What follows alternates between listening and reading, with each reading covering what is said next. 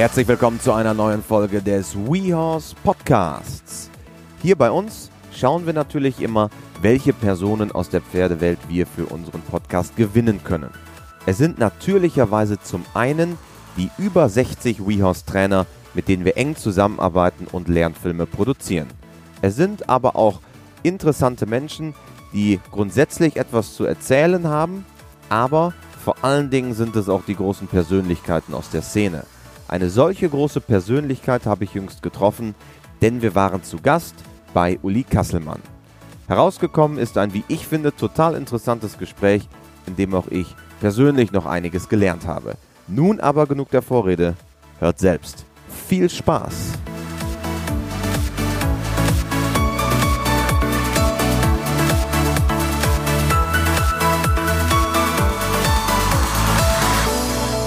Wir haben heute im WeHorse Podcast die große Ehre, einen großen Pferdemann Deutschlands bei uns zu Gast zu haben.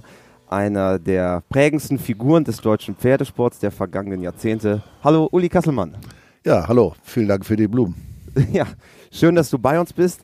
Ich habe im Vorfeld nochmal nachgeschaut. Du bist Pferdehändler, Pferdezüchter, Auktions- und Turnierorganisator, Investor, Networker in Wirtschaft und Politik. Wie würdest du dich selber beschreiben? Ja, das hast du vergessen, ich bin Schmied. Ich habe Schmied gelernt. Das Stimmt. War, ja, ja, Hufschmied gelernt. Ich habe richtig Landmaschinenschlosser gelernt. Das war die Keimzelle. Das war die Keimzelle. Früher war es so, dass die auf den Höfen natürlich äh, die Erbfolge bestimmt hatten und äh, diejenigen, die den Hof übernehmen sollten, sollten dann möglichst einen zweiten Beruf haben, damit sie auch den Hof später richtig äh, voneinander haben. Ne? Also du bist ursprünglich wirklich ganz eng auch mit Pferden verbunden. Als Schmied hast du angefangen. Ja, ich bin angefangen natürlich auf dem Hof zu arbeiten, sehr früh schon, mit Pferden, mit Ponys geritten, mit Arbeitspferden geritten. Äh, nachdem die Arbeit fertig war, durfte ich die Pferde dann reiten und dann so ging das dann los. Und dann gingen wir zu den Turnieren hin, 20, 30 Kilometer hingeritten, wieder 20, 30 Kilometer zurückgeritten, möglichst am Wochenende natürlich und am Montagmorgen wurde wieder gearbeitet. Ne? War das von Anfang an klar, dass du was mit Pferden machst? Ja, ich glaube, wenn man den Pferdebacillus hat, dann macht man mit Pferden weiter. Das ist natürlich so, das ist schon gegeben. Das waren damals die Arbeitspferde zu Hause? Also, aber du hast auch Turnier geritten. Das war ja relativ üblich damals. Wir reden ja. über die Nachkriegszeit. Wir reden über die Nachkriegszeit. Ich bin jetzt äh, 70 Jahre alt. Da kann man sich auch vorstellen, wann das war. Nein, das war so, dass die Arbeitspferde natürlich dann äh, waren leichtere Arbeitspferde schon. Das waren auch Varaner, die nicht mehr ganz so schwer waren, die aber für den Turniersport Anführungsstriche geeignet waren. Die wurden dann äh, am Wochenende gesattelt, da wurde zum Turnier hingeritten und dann wurde die Prüfung geritten und dann wurde wieder zurückgeritten. Da gab es doch keinen Hänger und dann, der kam später dann. Also da musste man auch wirklich mit Herz und Seele dabei sein, Ja. weil 40 Kilometer zurückreiten nach dem Turnier, das kann man sich heute gar nicht mehr vorstellen. Kann man sich gar nicht vorstellen. Und das ist natürlich eine ganz andere Zeit gewesen. Es war kein Verkehr, der heute so, äh, wenn ich die A1 runterfahre, dann komme ich an fünf, sechs Baustellen ran.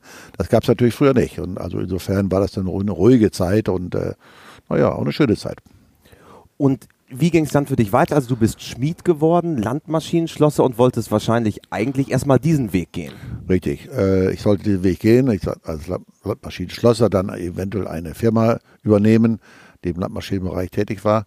Das hat sich dann aber erübrigt, weil mein Vater krank wurde und dann, äh, wir haben bei uns Jüngstenrecht. Also mein Bruder hätte den Hof haben sollen, als Jüngster. Äh, Spross sollte den Hof haben. Ich war an sich gar nicht auserkoren, den Hof zu übernehmen. Du bist der Ältere? Ich bin der Ältere, ja. Ich bin der Ältere, zwei Jahre älter als mein Bruder.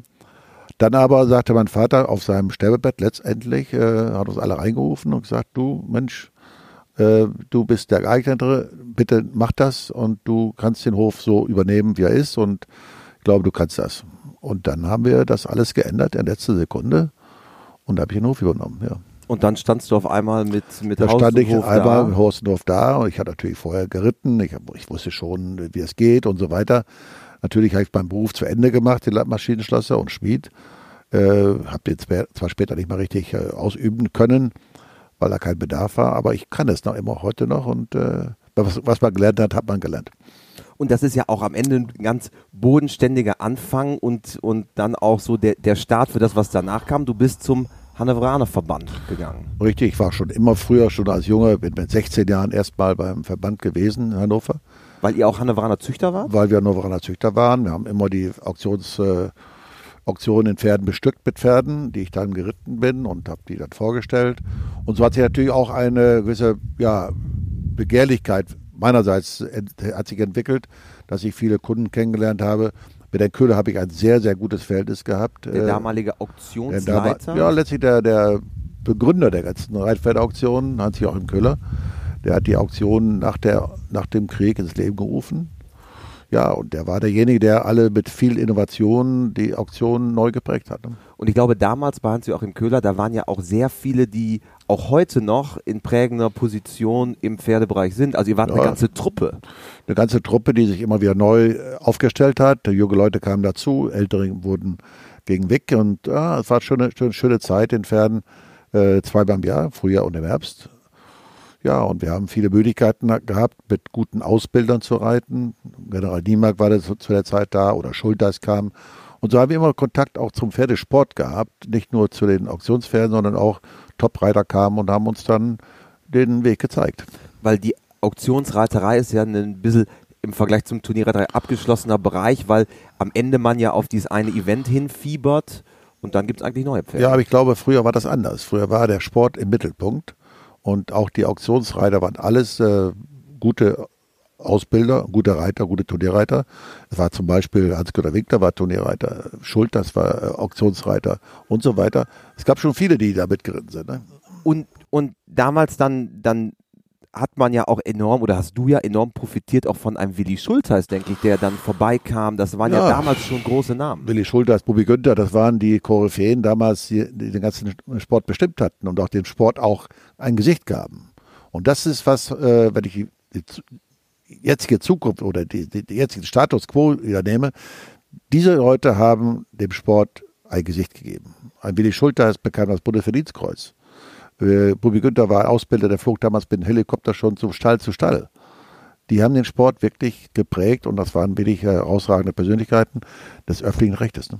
Würdest du sagen, dass wir das im heutigen Pferdesport brauchen? Die, die Figuren, die Köpfe, die auch die Strahlwirkung außerhalb des Pferdebereichs haben? Ohne Frage. Wir müssen wieder Leute haben, die auch über den Tellerrand wegschauen können und die auch mal andere Entscheidungen treffen, nicht nur glatt rasiert sind und glatt geschliffen sind, sondern wirklich auch mal Mut haben, auch Dinge anzupacken, die äh, wirklich vielen Leuten unter die Nägel brennen. Also die, die Querköpfe, die man so ein bisschen braucht. Richtig, die Querköpfe, genau. Hm.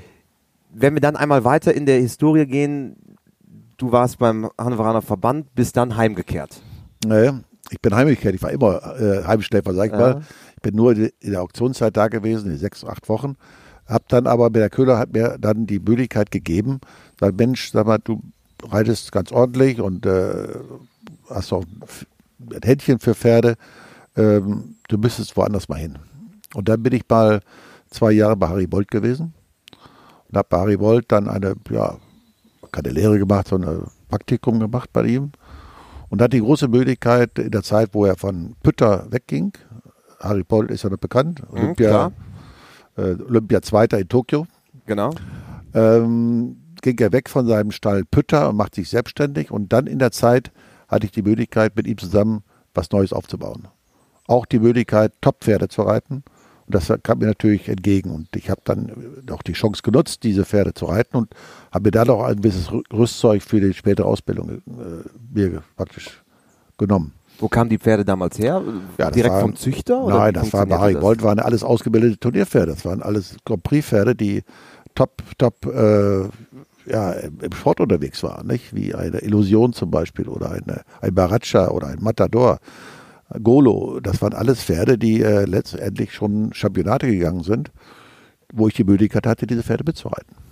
Und damit hast du dann quasi deinen Betrieb hier, wo wir jetzt sitzen, also der Hof Kasselmann ja. in Hagen am Teutoburger Wald südlich von Osnabrück, mhm. aufgebaut.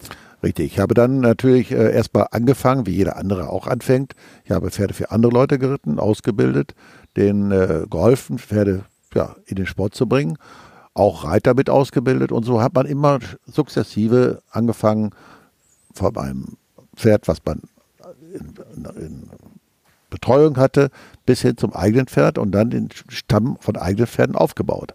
Das erste Pferd gekauft, das zweite Pferd, das dritte Pferd gekauft und so allmählich kam es und dann wurde der Stall größer, Pferde wurden besser, es wurde auch was verkauft Es wurde das umgesetzt und äh, demzufolge war das ein zweites Bein für meinen äh, landwirtschaftlichen Betrieb. Ach, der lief parallel weiter. Also Ja, wurde. Landwirtschaft ja, ja, betrieben. klar, natürlich. Ackerbau, Ackerbau, Viehzucht, Schüler, Schweine, Schweine. Kühe, Komplette Bandbreite. komplette Bandbreite.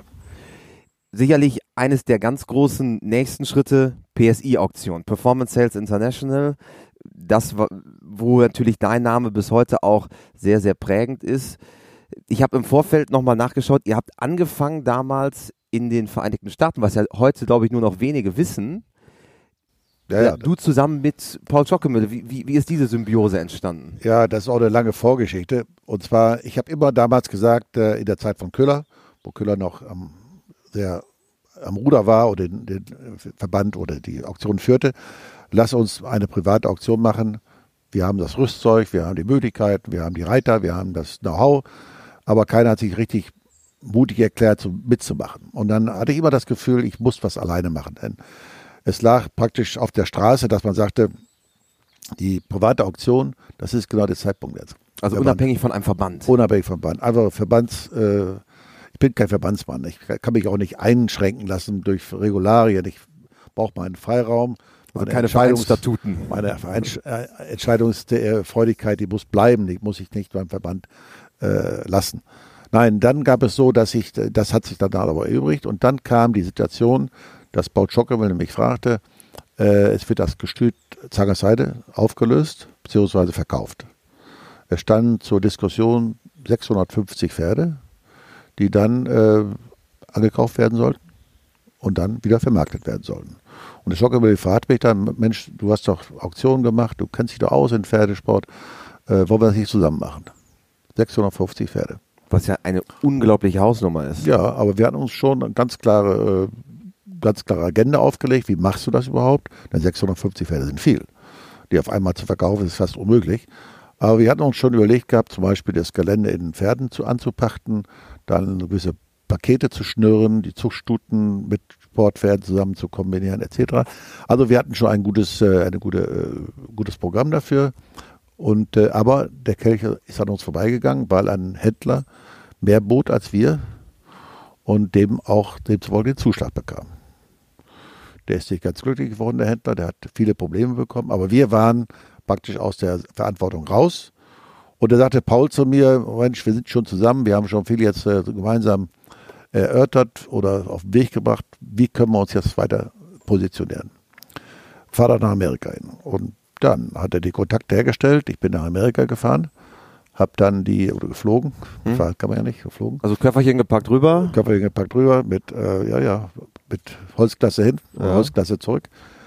Ja, und dann habe ich da eine Agentur gefunden, äh, Intersport in Amerika, die mit uns zusammen die Auktion äh, gegründet haben, weil sie müssen ja immer einen Amerikaner als ja, PR-Mann haben, als, als äh, Unternehmer haben, und alleine geht das ja nicht.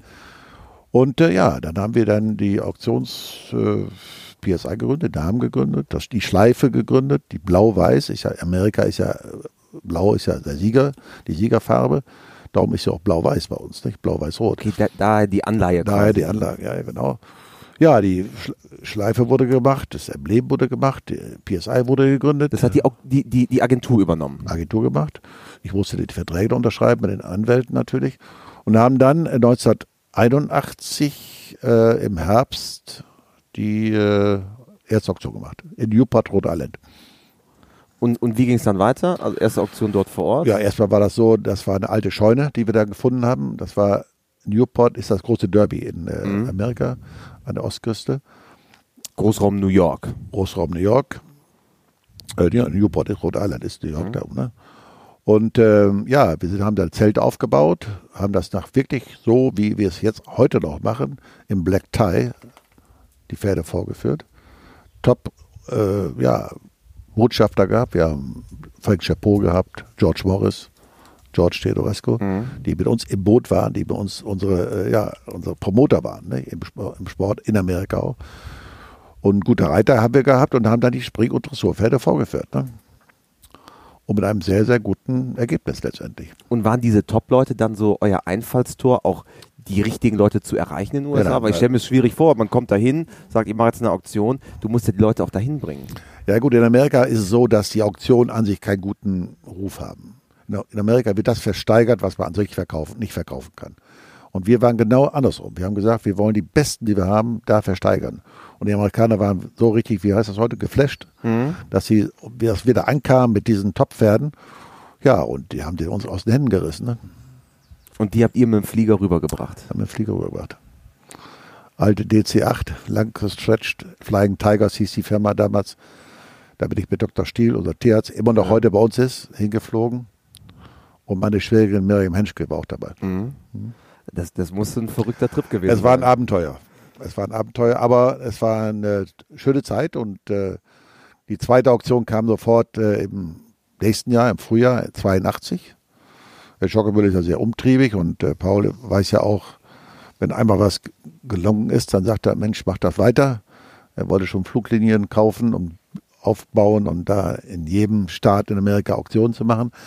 Die Auktion in Florida, in Ocala genau, mhm war gut. Wo heute auch das große Turnier noch ist. Ja, Ocala. richtig. Ocala ist ein großer Markt an Vollblütern. Mhm. Da war das in der, auf der Anlage. Die Dressurpferde liefen sehr gut. Springpferde ging nicht schlecht, aber auch nicht so gut, wie an sich das hatte sein sollen. Dann war die dritte Auktion geplant in äh, Los Angeles. Ich da wieder hingeflogen, das angeschaut. Die Anlage war noch nicht fertig. Jetzt der John Wayne Memorial Center, der Griffiths Park, da war das. Die Anlage war noch nicht fertig, aber wie gesagt, wenn ihr kommt, alles ist fertig. Auf jeden Fall. Kurzum, mein Bauchgefühl hat gesagt, hau ihr ab. Dann habt ihr quasi drei Auktionen gemacht? Zwei. Oder zwei, also die dritte war geplant. New Jersey und in Ocala. Richtig. Und dritte habt ihr gesagt, nein, machen wir nicht. Richtig, ja. Und damit seid ihr zurück nach Europa auf den Dann sind wir Kontinent. zurück auf den alten Kontinent zurück. Da haben wir die Anlage in Ankum gefunden. Die kannte ich ja früher schon. Ja, habe ich ja früher schon mal gepachtet gehabt. Ja, und dann haben wir von da angefangen. Hm. Und das ist ja auch die Heimstätte der PSI-Auktion bis heute. Also Ankum, Richtig. nördlich von Osnabrück in Niedersachsen, für alle, die es nicht kennen, zusammen mit dem Sporthotel Ankum. Und dort ist, glaube ich, ihr dann mal am 1. Dezember-Wochenende. Richtig, ja. Habt ihr eure große Auktion, mhm. die auch in der Art und Weise bis heute besteht. Ja, im nächsten Jahr haben wir die 40. Auktion, ja. Unglaublich. Und eine absolute Erfolgsgeschichte, muss man sagen. Das kann man so sagen, ja. Wir haben natürlich auch unsere Philosophie durchgehalten. Wir haben immer eigene Pferde, setzen uns natürlich klar von anderen Verbänden oder anderen Auktionen ab. Wir haben keine Kommissionsgeschäft, wir haben alles eigene Pferde. Und damals war unser Ziel, äh, mit selbstgezogenen Pferden die Auktion zu bestücken oder als Fohlen gekaufte Pferde. Da sind wir fast zu 100 Prozent dran. Also das ist auch am Ende Kern des Geschäfts hier ja, bei euch, ja. die, die Vorbereitung auf die Auktion, die Vorbereitung der Pferde. Ja, nicht nur die Vorbereitung, das, das, sowieso, natürlich. Aber wir haben ein, ein Portfolio an Pferden, vom Fohlen bis zum fertigen Auktionspferd. Und alle Jahrgänge schon vor Ort. Wir brauchen keinen Jahrgang zu kaufen, sondern wir müssen nur selektieren. Aus vielen, vielen Pferden können wir selektieren und die besten nach Ankommen holen. Und wie, wie funktioniert dieser Prozess? Also sind das, wie viel Prozent sind eigengezüchtete? Wie ja, viel Prozent kauft ihr zu? Ich sag gerade, der Zukauf ist ungefähr bei 10 Prozent, wenn überhaupt. Das ist ja wirklich sehr, sehr niedrig. Ja, und wir haben jetzt so, dass wir äh, mit eigengezogenen Pferden äh, die Auktion bestücken kann, ja. Und das heißt, Zucht, alles in einer Hand. Macht ihr das hier vor Ort oder habt ihr da noch? Nein, wir haben das Gestüt Lewitz, ja. der Schockermüll ist ja ein relativ genau. großes Gestüt in, in, Ostdeutschland, in der Nähe von Schwerin.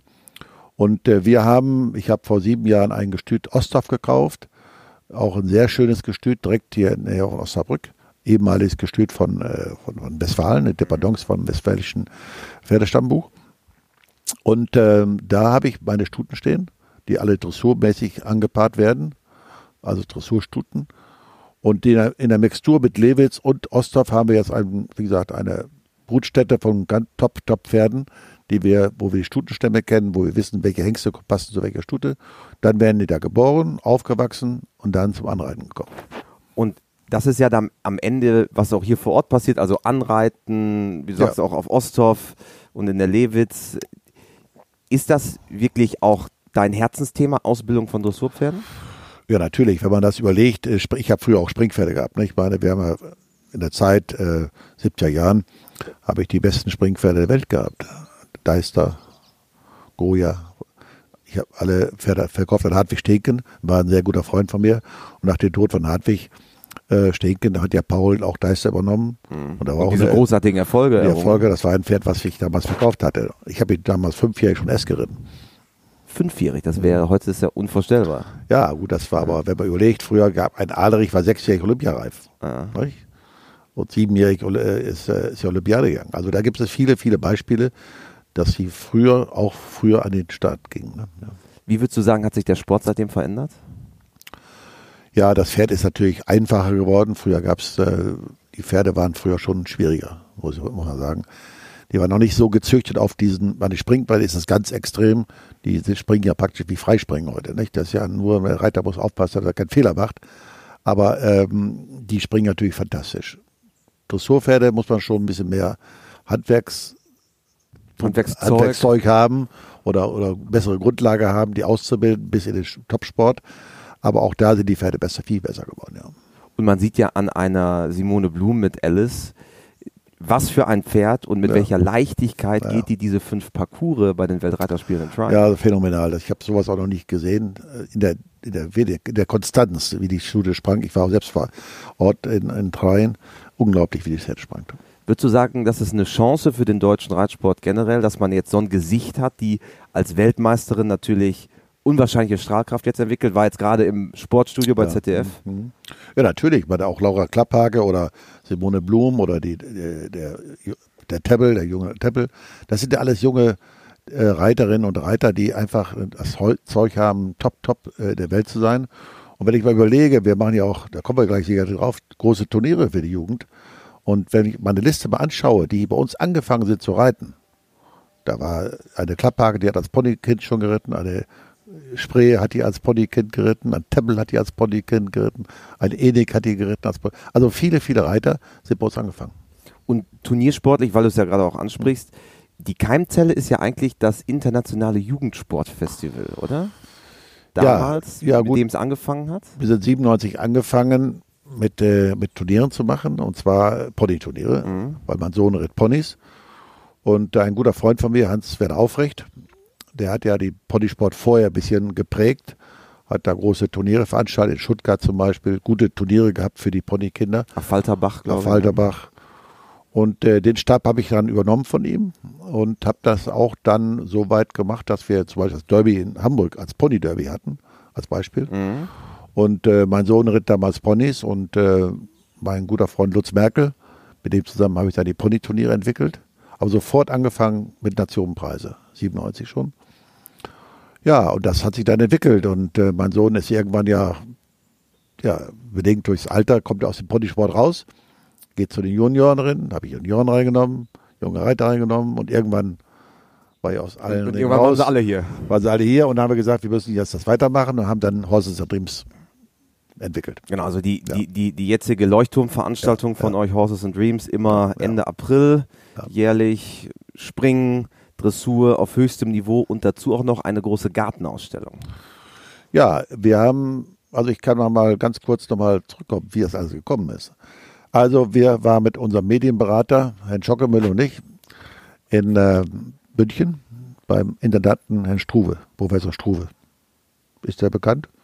Von Schon. der, von der ARD? ARD? ARD, Okay. ARD, Intendant äh, der, der ARD, um Fernsehrechte zu bekommen für unsere Riders Tour.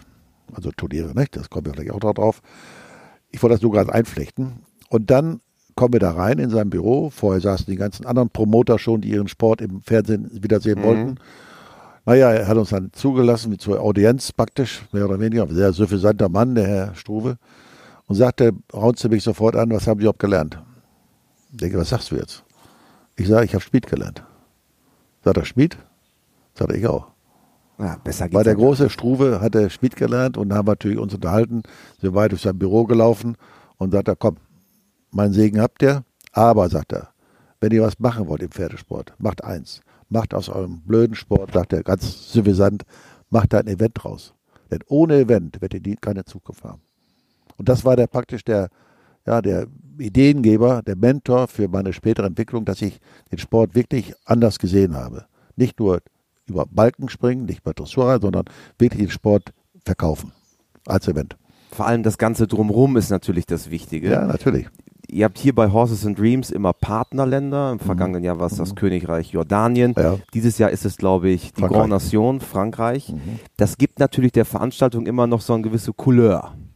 Richtig, ja. Und, und würdest du sagen, dass das auch etwas ist, was wir in vielen Bereichen eigentlich brauchen? Also da, das Drumherum, das Feeling, das wir mit dem, Trans mit dem Sport transportieren müssen? Ja, wie gesagt, das Pferd, das Sport muss ein Event werden. Es darf nicht nur der, der, das Reiten sein über Sprünge, über ähm, Dressurpferd, sondern wir müssen diese Vielfalt, die wir haben im Sport, diese, der Facettenreichtum des Reitsports, der muss wieder wiedergebracht werden. Ob es nun Voltigieren ist, ob es äh, Behindertenreiten ist, ob das äh, Ponyreiten ist, spielt keine Rolle. Hauptsache, es wird gezeigt. Und das eingepackt in einem guten Ambiente. Und die, sag mal, dieser Jugendcharakter ist ja weiterhin bes- besteht oder besteht weiterhin mit äh, Future Champions, dem Turnier, mit dem ihr die Jugend fördert. Warum weiterhin die Jugendförderung? Ja gut, das ist ganz normal. Wenn man die Jugendförderung nicht macht, macht man was verkehrt. Und alle Nationen, die keine Jugendförderung machen, kommen auch nicht weiter. Ich meine, was wir gerade überlegen, über, erleben im Reitsport in Deutschland, die Jugendarbeit ist ja unwahrscheinlich äh, gut geworden und es wachsen sehr viele junge Reiterinnen oder Reiter aus dem Jugendsport in den Topsport rein. Das ist ja immens groß. Und dieses, äh, dieses, dieses deutsche Reitsystem wird uns von weltweit beneidet. Und äh, viele versuchen das zu kopieren, aber ich glaube, das kann man nur kopieren, wenn man wirklich auch die Hintergründe kennt. Und da, darum glaube ich, dass der deutsche Reitsport in der Welt äh, ganz, ganz großen Siegeszug an, an, an, ansetzen wird.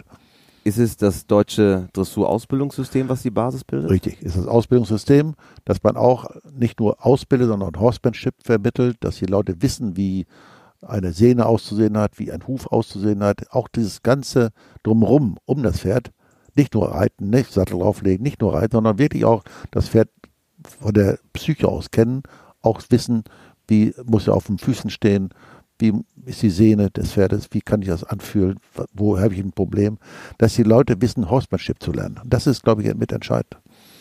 Und würdest du sagen, dass dieses Thema Horsemanship, was ja ein wichtig ist, das sehen wir zum Beispiel in unserem täglichen immer wieder, am Ende wollen, glaube ich, die Menschen auch einen Partnerpferd haben. Die wollen das gar nicht unbedingt ähm, so sehen, dass man äh, nur kommt, wie du sagst, sich draufsetzt, dreimal im Kreis reitet und wieder geht. Es geht ganz viel um das Thema, wie verstehe ich das Pferd eigentlich?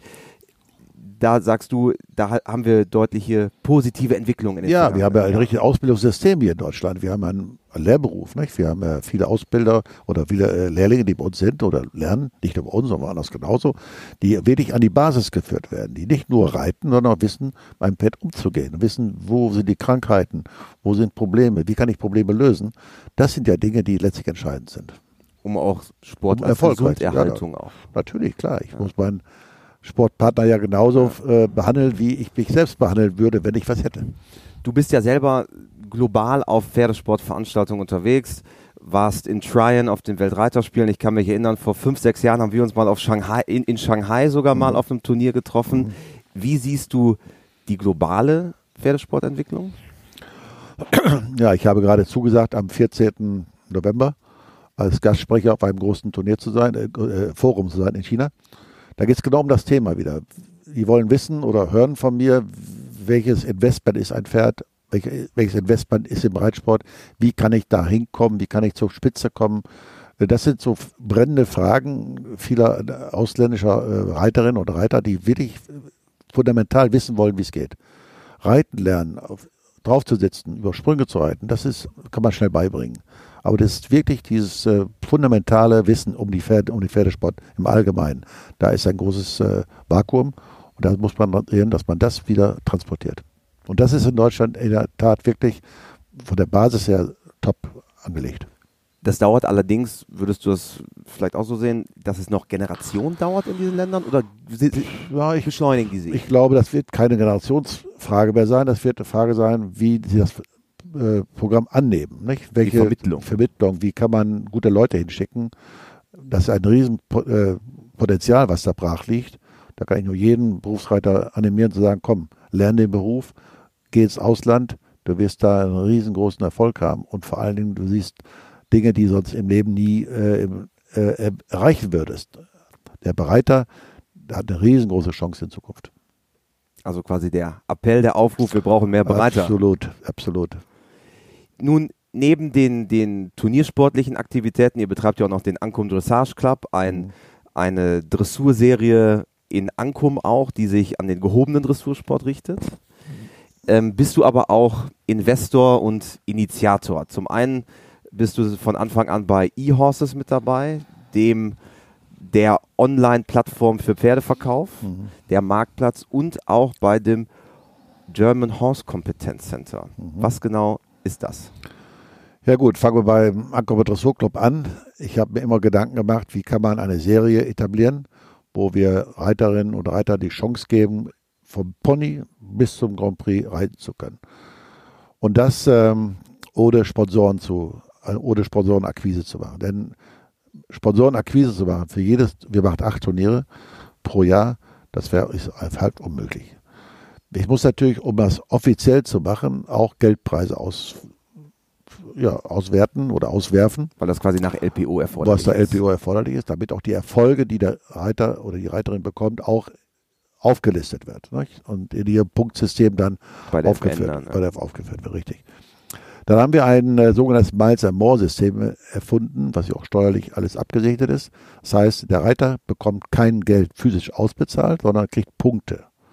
Und dieses Punktsystem kann er wieder in unserem System Merchandising, Tische kaufen oder auch Spenden geben, weil wir gemeinnützig sind, wieder anlegen. Das heißt also, ich brauche kein Geld ausschütten, aber ein Punktsystem. Und das Punktsystem bringt uns in die Lage, nicht nach Sponsoren zu fragen, sondern wir können das selbst so finanzieren. Und so ist das äh, gelaufen und läuft ganz gut. Und das läuft immer Herbst und Winter? Herbst und Winter. Ich, wir haben mittlerweile, wenn ich richtig informiert bin, 850 Mitglieder aus 25 Nationen. Und wenn man auf die Startlisten schaut, zum einen die deutschen Topreiter, die das als ja, Trainingsmöglichkeit ja. sehen, richtig. zum anderen aber auch internationale Gäste, die mhm. über euch den Weg in den Sport finden. Richtig, und wir haben natürlich in Ankunft tolle Voraussetzungen. Die Anlage haben wir mittlerweile auch gekauft, haben wir neu äh, fertiggestellt, renoviert. Und mit dem neuen Hotel, was der Doppelmann geba gebaut hat, ist natürlich eine ja, super Sache. Dann E-Horses, auch seit Anfang an bist du, glaube ich, dabei. Ja, E-Horses, ähm, der damalige Entwickler, Programmierer, äh, Zikiri hat damals mich mal gefragt, ob wir das übernehmen würden, E-Horses. Und äh, ich habe mit Herrn Schockemüller gesprochen, wir sind beide nicht äh, internetaffin, allein aus dem Alter heraus schon nicht. Aber ich habe gedacht, äh, also wir haben abgelehnt, wir wollten das nicht kaufen. Die brauchten Geld, um neue Investitionen zu mhm. machen, um den Sport oder den EOS größer zu machen. Und dann war die äh, neue Osnabrücker Zeitung auf Shoppingtour digitale Medien zu kaufen. Und äh, ich kenne die Familie sehr gut und habe dann gesagt, Mensch, da gibt es so einen jungen Programmierer, der hat was zu verkaufen, das könnte gut zu euch passen. Gut, die Kontakte wurden hergestellt und letztendlich hat die NOZ das gekauft und ich bin dann noch äh, Gesellschafter geblieben. Und bis heute mit Rat und Tat, wo es gewünscht mit Rat und Tat zur Seite, ja, die haben sich sehr gut äh, aufgestellt, die haben sehr tolle äh, Performance gemacht. Sie haben eine sehr gute Geschäftsführerin, die Leda Büker, die das toll macht. Und äh, ja, so ist sie, ist es gewachsen und äh, gute, ja, Leute, die kreativ sind, innovativ diese Sache da äh, bestücken. Ne? Lena Büker auch schon Gast in unserem Podcast gewesen. Ja, wir sind ja, ja, selber auch mit E-Horses, WeHorse und ja. E-Horses, wir sind auch durchaus sehr, sehr eng und tauschen uns aus. Direkt neben eHorses oder eigentlich eine Etage tiefer im Gebäude, mhm. da sitzt das German Horse Competence Center. Ja, das ist auch eine Idee von mir gewesen oder ist, äh, dass man sagte, wie kann man Anfragen des Pferdesports bündeln in einem an die Hochschule angegliederten äh, Verein oder Institut. Und das äh, Competence Center Germany, HCCG, äh, ist dann äh, gegründet worden, zusammen mit dem Landkreis Osnabrück der Fox, der, der Hochschule Osnabrück, der Stadt Georgsmarienhütte und wir als Privatleute, Hofkasselbahn als Privatperson, haben das gegründet mit der Intention, wirklich äh, diese Fragen, ob das so steuerrechtliche Fragen sind im Pferdesport, juristische Fragen im Pferdesport, kaufmännische, was immer, oder fachpolitische Dinge auf den Weg zu bringen. Natürlich auch versuchen, neue Innovationen zu finden. Wie kann ich den Boden verbessern als Beispiel? Wie kann ich die Fütterung verbessern? Das sind alle Themen gewesen, die angerissen worden sind und dann auch erfolgreich abgeschlossen sind. Und gerade das Thema Boden habt ihr sehr erfolgreich abgeschlossen, denn es gibt ein wirklich fertiges Produkt, was daraus kam.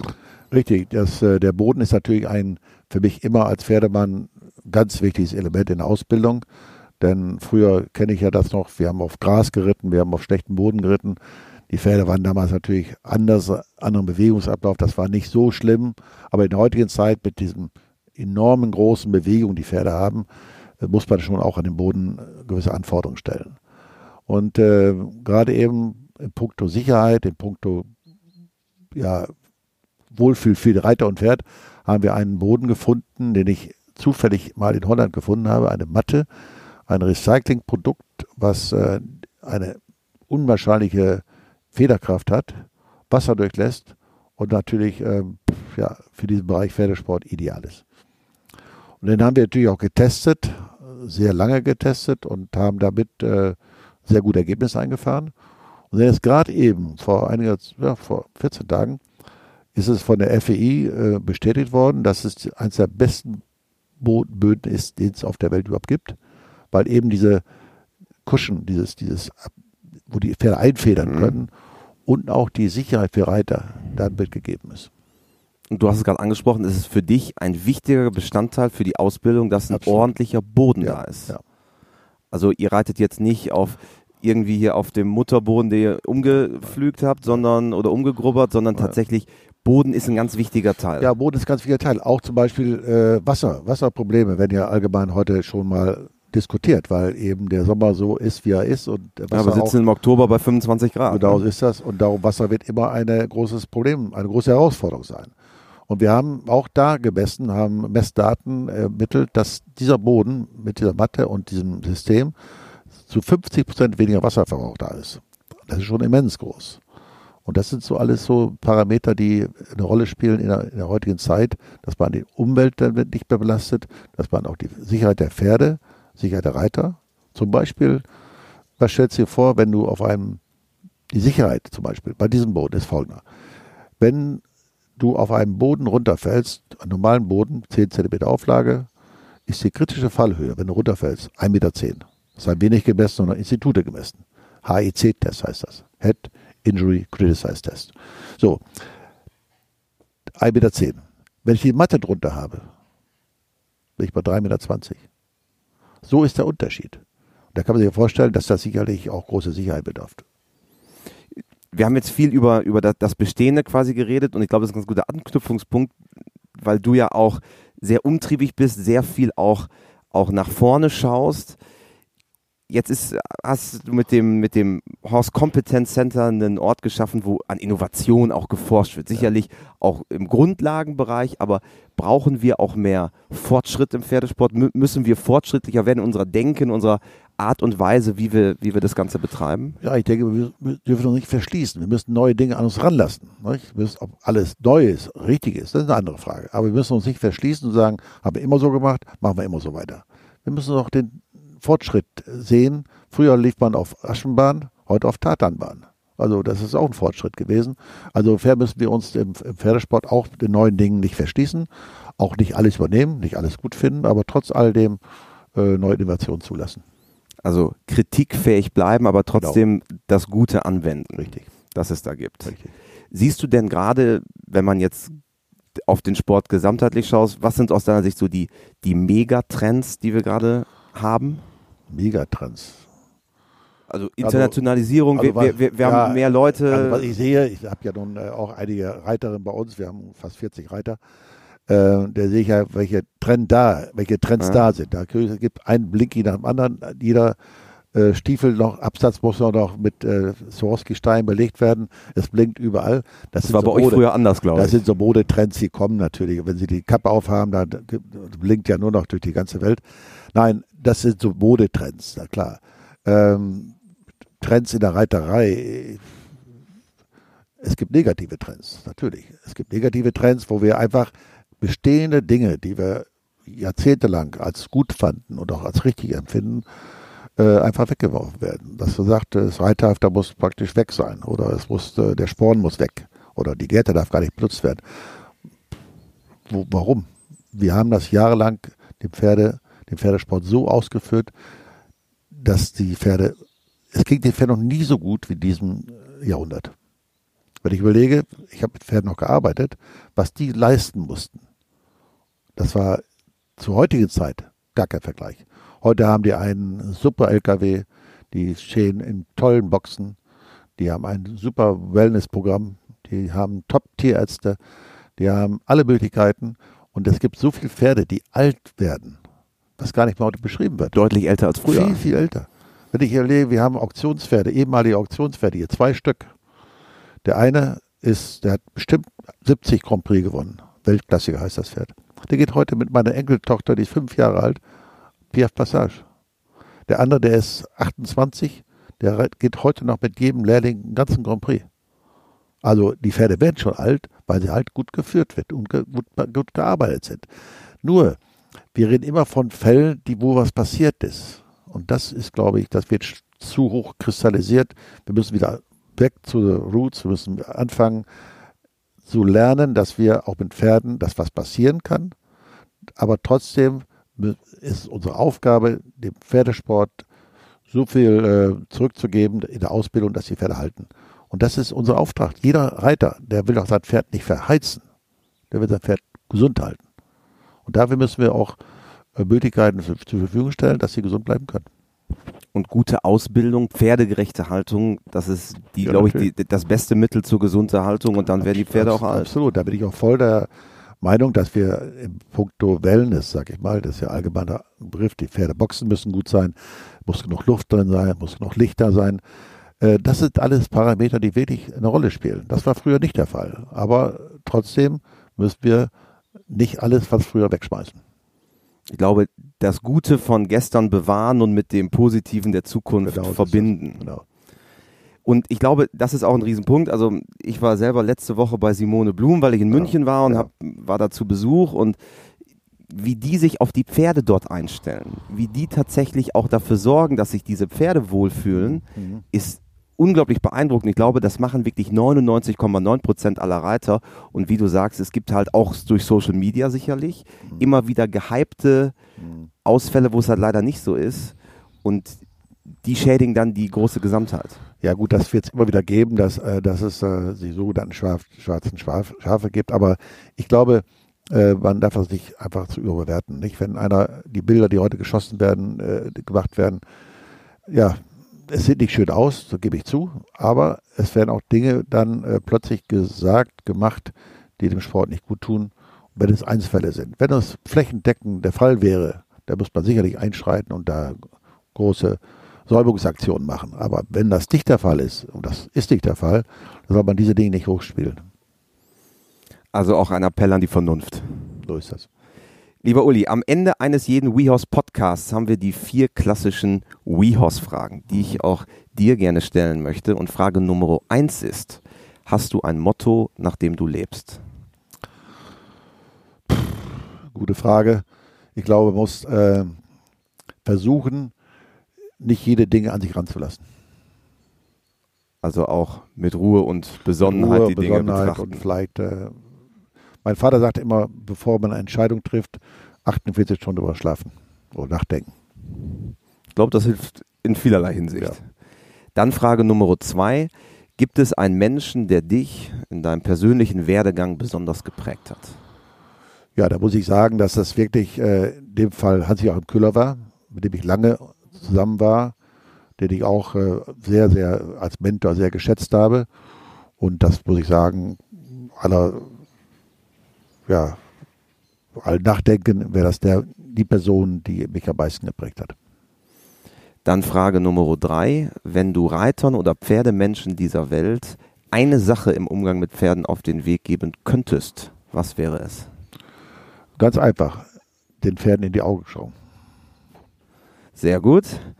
Und zum Abschluss vervollständige bitte diesen Satz für mich. Pferde sind für mich. Partner, und äh, Freunde. Großartig. Vielen lieben Dank, dass wir hier sein durften. Ja, vielen Dank. Horses and Dreams meets France vom 24. bis zum 28. April. Ja, Kann man jedem nur ans Herz legen. Ja, Und das stimmt. Die Grand Nation wird gefeiert hier in Hagen. Ja. Und ansonsten PSI-Auktion ist wann? Äh, 8. und 9. Dezember in Ankum. Dort gibt es Weihnachtsgeschenke. kann man Weihnachtsgeschenke sich aussuchen. Man kann sie dann auch vorbereiten und man kann sie dann vielleicht auch unter den Tannenbaum stellen. Sehr gut. Alles weitere bei euch auf der Website. Also vielen Dank, dass wir bei euch sein durften und weiterhin alles Gute. Danke. Okay, prima. Das war die aktuelle Folge des WeHorse Podcasts. Wenn ihr mehr über uns erfahren wollt, WeHorse, die Online-Reitschule, schaut gerne vorbei unter www.wehorse.com. Das ist unsere Lernseite. Dort findet ihr über 9000 Minuten Video-Lernmaterial von über 60 Trainern, den besten in ihrem Bereich. Von Ingrid Klimke über Jessica Bredow Werndl, Chris Bartel bis hin zu Linda Tellington Sie sind alle bei uns und das schon ab 14,90 Euro. Ansonsten hören wir uns bald wieder bei der nächsten Folge des WeHorse Podcasts.